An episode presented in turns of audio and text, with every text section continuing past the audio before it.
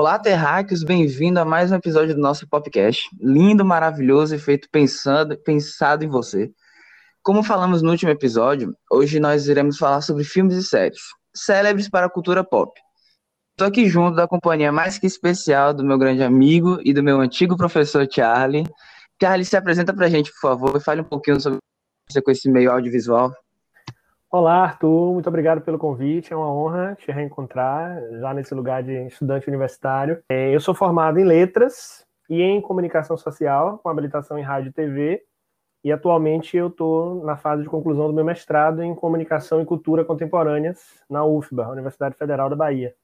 Cara, você vê que nosso podcast está aumentando o nível, porque estamos aqui com, uma pessoa realmente letrada, uma pessoa formada. E, Charlie, eu estou muito feliz com sua presença aqui. Eu creio que teremos um papo muito bacana. Não sei se você poderia falar para a gente um pouquinho como o cinema tem essa capacidade de impactar uma geração, impactar uma sociedade, e se você acha que essa apelatividade emocional nos filmes é algo intencional dos diretores. Eu acredito que o cinema tem um papel muito importante na cultura, né? É uma manifestação artística fundamental, é uma linguagem artística que atravessa gerações é, a gente está completando oficialmente aí, né? Ano passado a gente completou 125 anos de cinema, então uhum. é, é, é, inevitável não pensar, é inevitável, aliás, não perceber o quanto o, cinema penetra na nossa vida desde a infância, né? Nós, as gerações anteriores, talvez a Z nem tanto, parte da Z talvez, mas boa parte da geração X, geração Y, é, foi formada pelos filmes da Sessão da Tarde. Muitos lugares no Brasil, embora não tenham salas de cinema, Muita gente tem acesso ao cinema pela televisão, seja a TV aberta e a TV fechada, uhum. que a partir dos anos 90 ampliou esse acesso, né?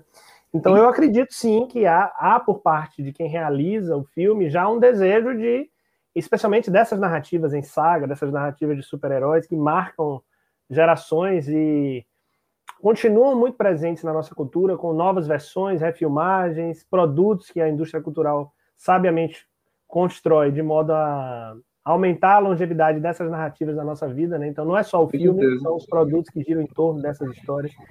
Sim, e Charlie, é, além dos filmes, também é muito importante você estar aqui nesse episódio, a importância que algumas séries também tiveram para esse crescimento da cultura pop.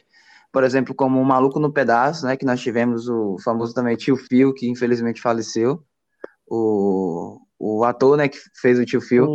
É, todo mundo deu Cris, Eu, a Patroa e as Crianças, Friends, Dead Seven Show e entre outros.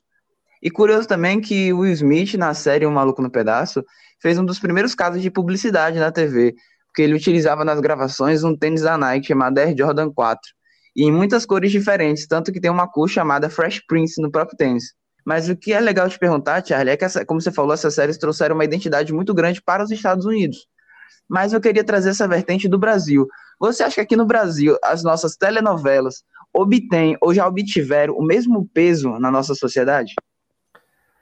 Sem dúvida. Eu acho que, assim, embora haja uma inevitável influência da cultura estadunidense, principalmente na cultura brasileira, com todos esses exemplos que você trouxe aí, muitos outros, né? Que são histórias que entraram nas nossas residências, muitas vezes pela janela da televisão, mas a telenovela está aí há quase 70 anos, né? Agora no final do ano a gente completa 70 anos de telenovela no Brasil.